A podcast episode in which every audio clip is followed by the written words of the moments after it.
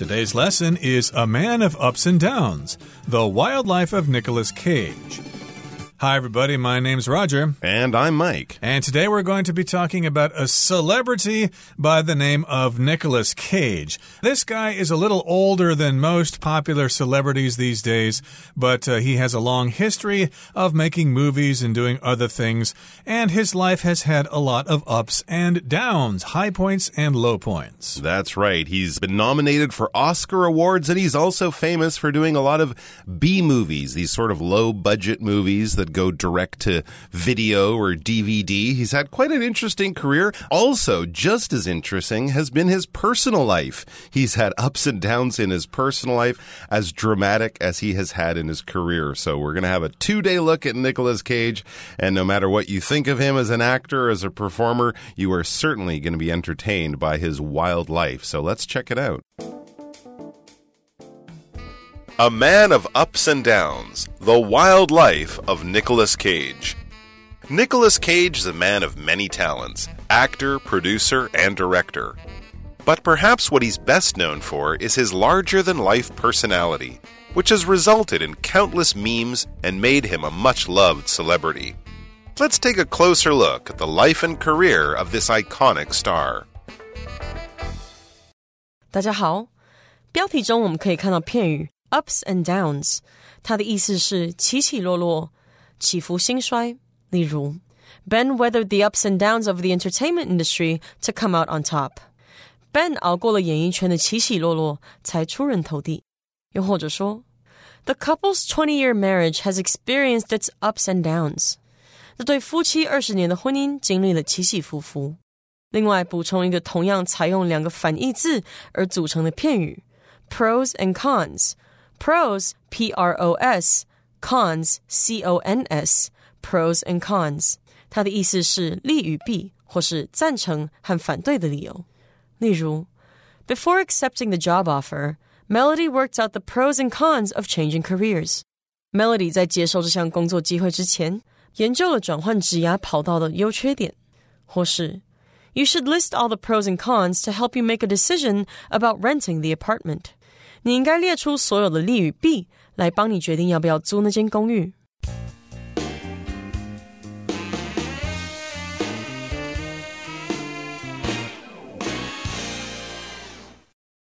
Okay, it's time for us to discuss the first part of our lesson. The title is A Man of Ups and Downs.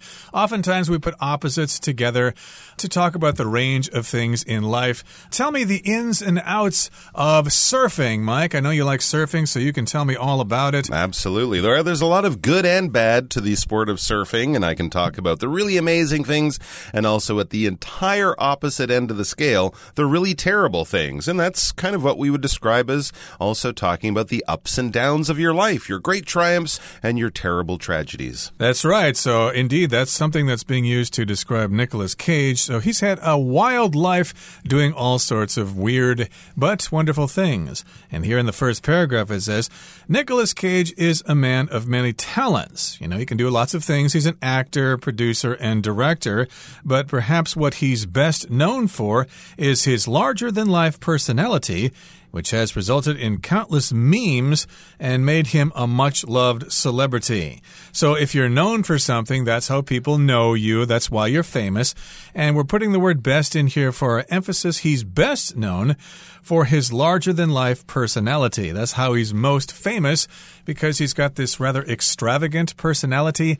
He's not really known so much for his acting or producing or directing, but uh, he's more known for the uh, unusual things that he does. That's right. That's kind of how we would describe someone with a larger than life personality, almost like a character out of a story, a movie, a comic book, or possibly even ridiculous like a cartoon. Someone with a lot of personality whose behavior might attract a lot of attention, who always seems to have a lot of drama going on in their life. You know, their relationship often have very dramatic twists and turns. And certainly when you're uh, in the um, environment of a person with a larger than life personality, you will always be entertained. You might not always enjoy what's going on because of that person, but it will never be boring. So, of course, a person like this might, especially if they're famous, result in countless memes, those little internet pictures with little jokes or comments on them, often made to sort of make people laugh or to share an emotion and see if people agree. And then you can share the meme on your Facebook or your Instagram or something like that. So there's a lot of these different characters that we've become familiar with. Often we don't know where they started, but we have probably liked or shared them at some time. So because of this, it's made him a much loved celebrity. He's very popular. And even if people don't think he's the greatest actor, they might find him a very interesting person. So let's take a closer look at the life and career of this iconic star as we get into the second part of the article. Born in Long Beach, California in 1964, Cage comes from a family of filmmakers. His uncle is the legendary director Francis Ford Coppola. Cage began acting in the 1980s and quickly made a name for himself with his intense, often unpredictable performances. From the crime comedy Raising Arizona to the romantic drama Leaving Las Vegas, he's played a wide range of characters, earning praise and masses of fans along the way. 第二部分我们介绍形容词 unpredictable，它指的是不可预测的或是难以预料的。例如，Police officers were wary of the criminal because of his unpredictable behavior。 由于那名罪犯的行径难以预料，警员们小心提防。或者，You need to be careful when climbing the mountain because of the unpredictable weather。由于天气令人捉摸不定，爬山的时候你得小心。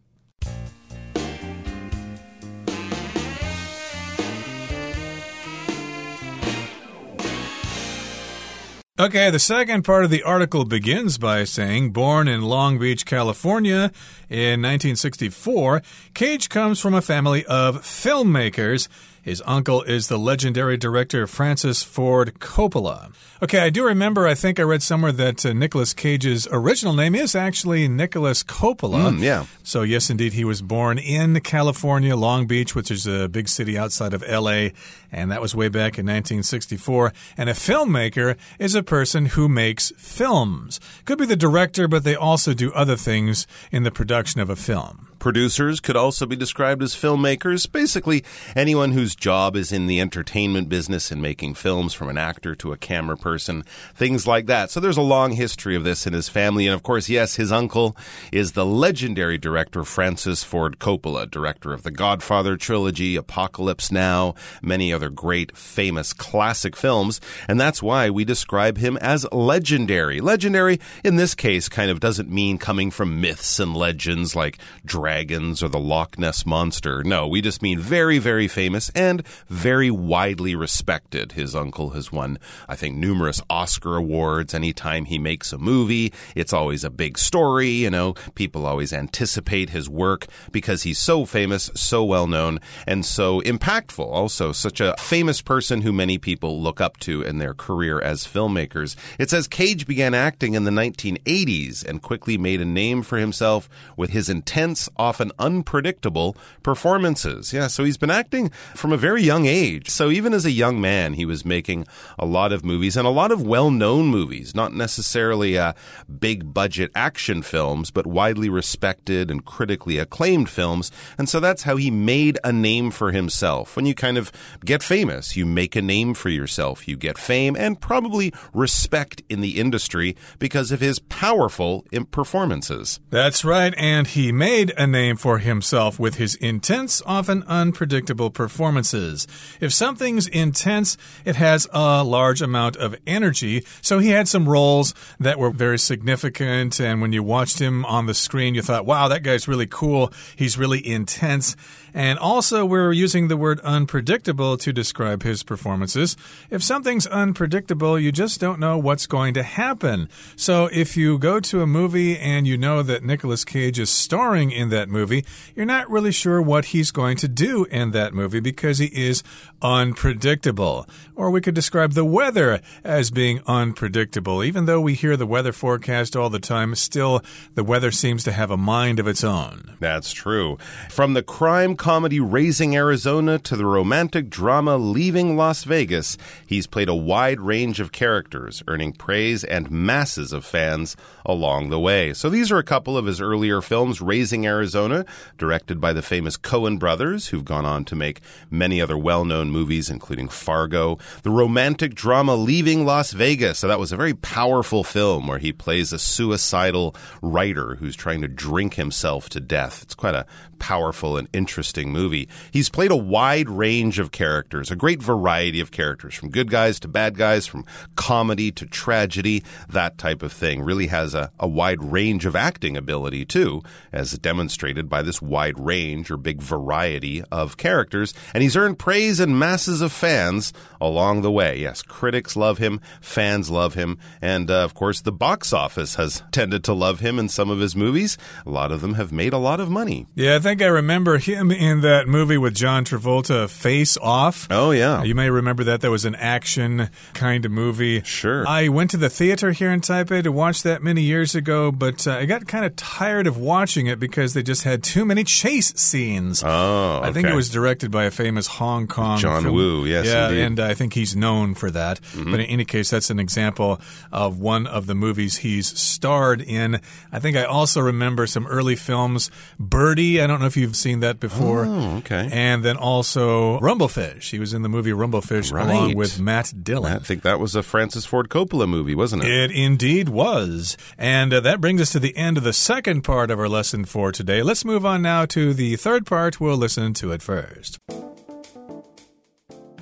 Despite his success, however, Cage has had his fair share of financial troubles.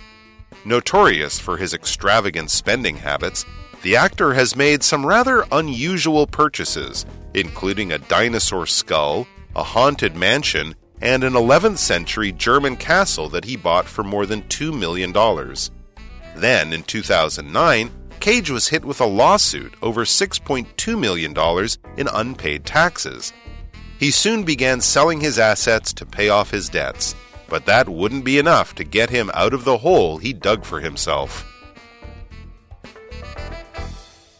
第三部分我们看到形容词 notorious，它的意思是恶名昭彰的、声名狼藉的。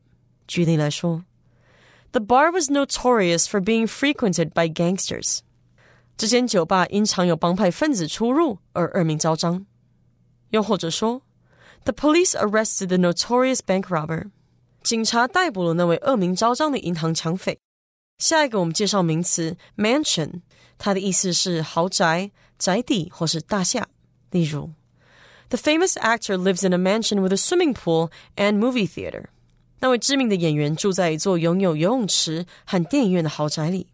又或者说，Many of the mansions on the coast are worth at least ten million dollars。许多沿海的豪宅都至少价值一千万美元。最后，我们看到单字 asset，它是名词，指的是资产或是财产。例如 ，The couple's assets included a large house by the lake and two cars。那对夫妻的资产包括一个湖边的大房子和两辆车。最后一个例子，When the company went bankrupt, all of its assets were sold。当那间公司破产时，它的所有资产都被卖掉了。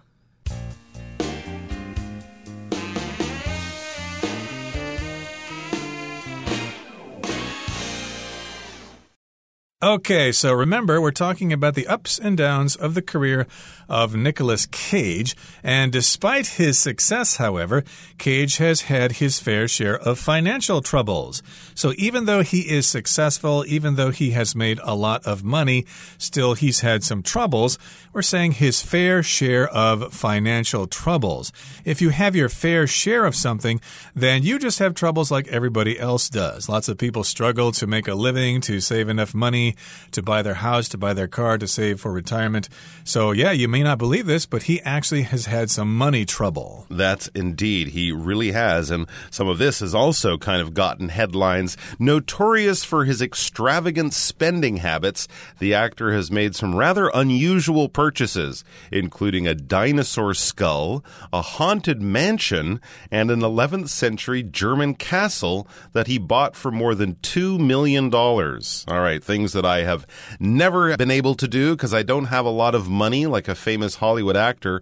But some of these purchases, as you can see, are rather strange, and they kind of got him fame for being weird and strange. And that's a pretty good definition of notorious. As someone who's notorious, they're famous for something that maybe is not the best thing in the world, maybe not the most admirable thing. It's kind of like infamous. You're famous for something that is maybe not the best thing to be famous for. So he's definitely known as a guy who's had money problems, who's bought some of these strange things. And if you look at it, you know, 20 years after the fact, you might say, oh, he's wasted a lot of his money with his extravagant spending habits. So he's kind of famous for throwing his money away on these really strange and over the top things. Extravagant is a word we would often use for things that are beyond what most people would call normal. You know, if you have a wedding and you have a 500 table banquet and you have a full orchestra playing the music and it's held on a private island in Hawaii and the bride's dress is made of gold or something like that,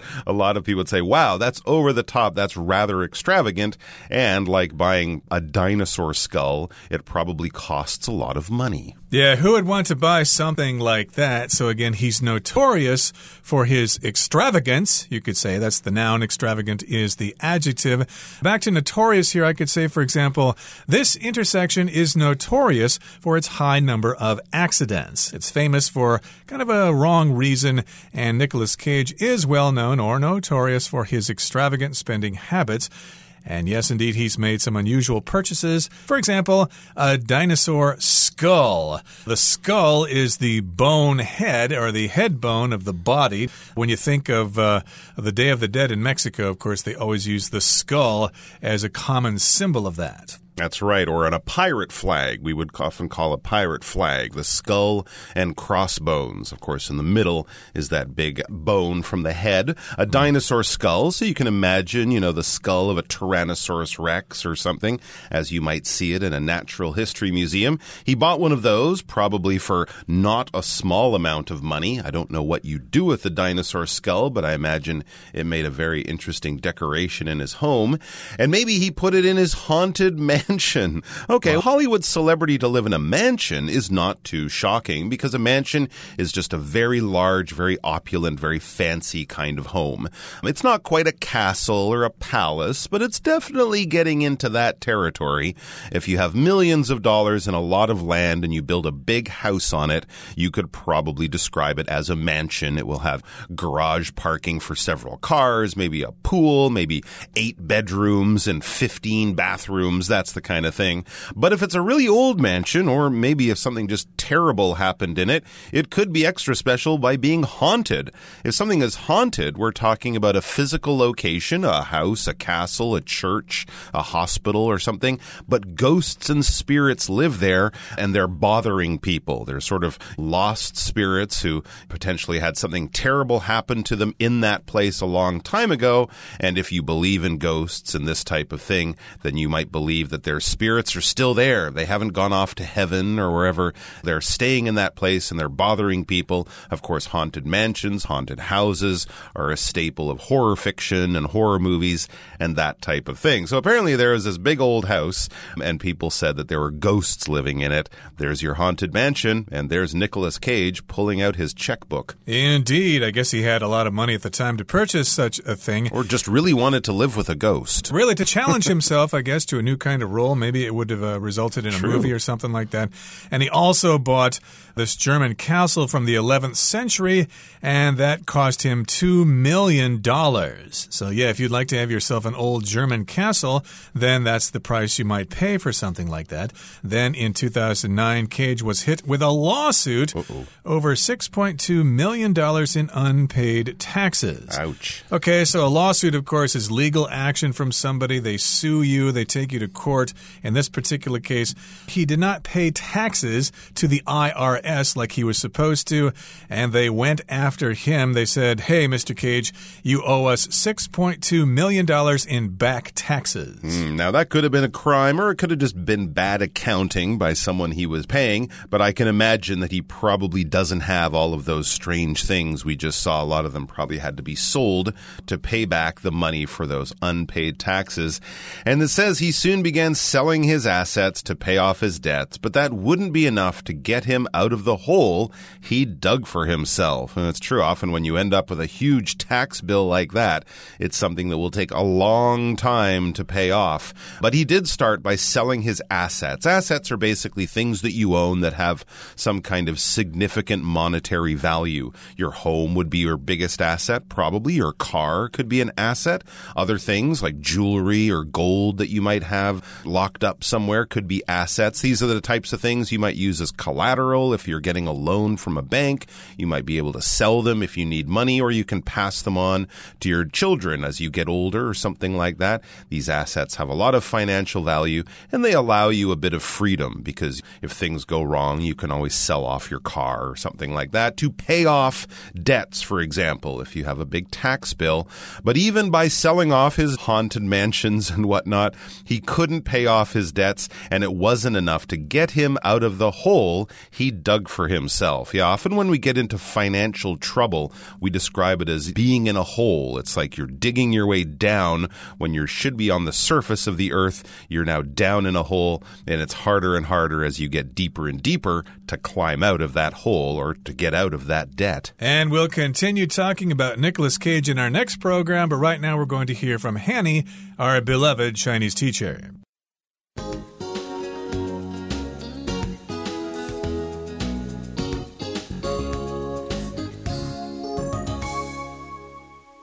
各位同学，大家好，我是 Hanny。我们来看今天的文法重点。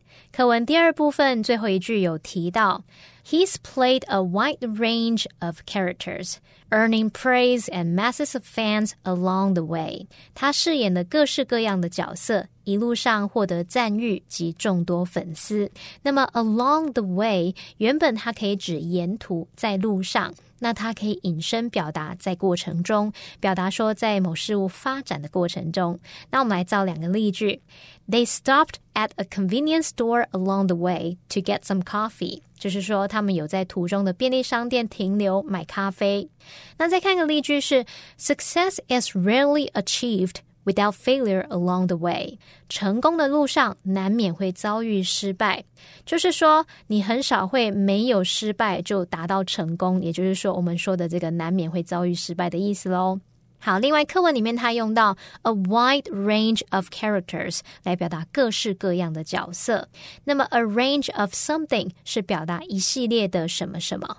我们可以用 a wide range, a whole range, a broad range, a full range 等等，后面加 of 加名词去表达有种类多元的各式各样的什么什么。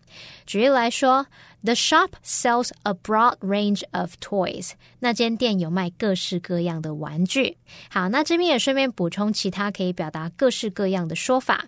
第一种呢，是可以用 a variety of 加名词去表达各种的什么，各式各样的什么。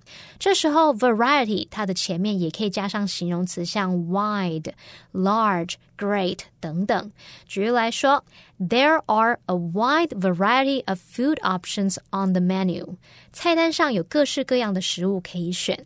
好，那第二个说法是，你可以用 all kinds of、all sorts of，或者是 all types of。还有一个是 all manner of，这些都可以表达各式各样的什么什么。 特别注意，我们刚刚说的 kind、sort 跟 type，它们都是用复数嘛，all kinds、all sorts、all types of。可是这里的 all manner of 这个 manner 在这用法当中是固定用单数，像我们可以用 all manner of musical instruments 来表达各式各样的乐器。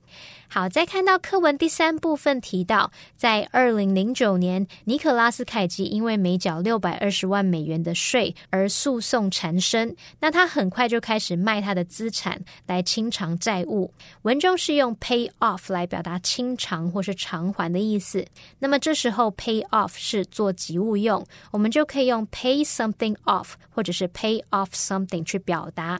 举例来说，It took them thirty years to pay off their mortgage，他们花了三十年把房贷还清。好，那补充一下，pay off 做不及物用的时候，则表示取得好结果，取得成功。这是用来表达所做的事情啊有了回报，终于获得成功的意思。举例来说，All of their hard work has finally paid off，他们所有的努力终于获得回报。好，以上是今天重点整理，我们回顾今天单词吧。Legendary. LeBron James is a legendary basketball player. Intense. His intense determination to succeed led him to work tirelessly towards his goal. Notorious.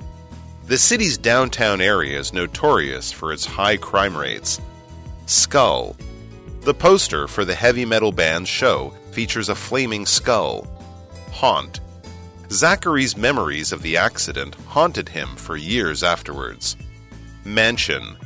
The rich lawyer's mansion was the biggest and most impressive house on the block. Lawsuit. The famous actor filed a lawsuit against the magazine for publishing false stories about her. Asset. The company's intellectual properties are its most valuable assets.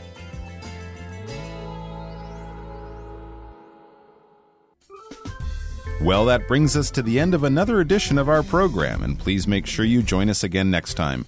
From all of us here, I am Mike. I am Roger. See you next time.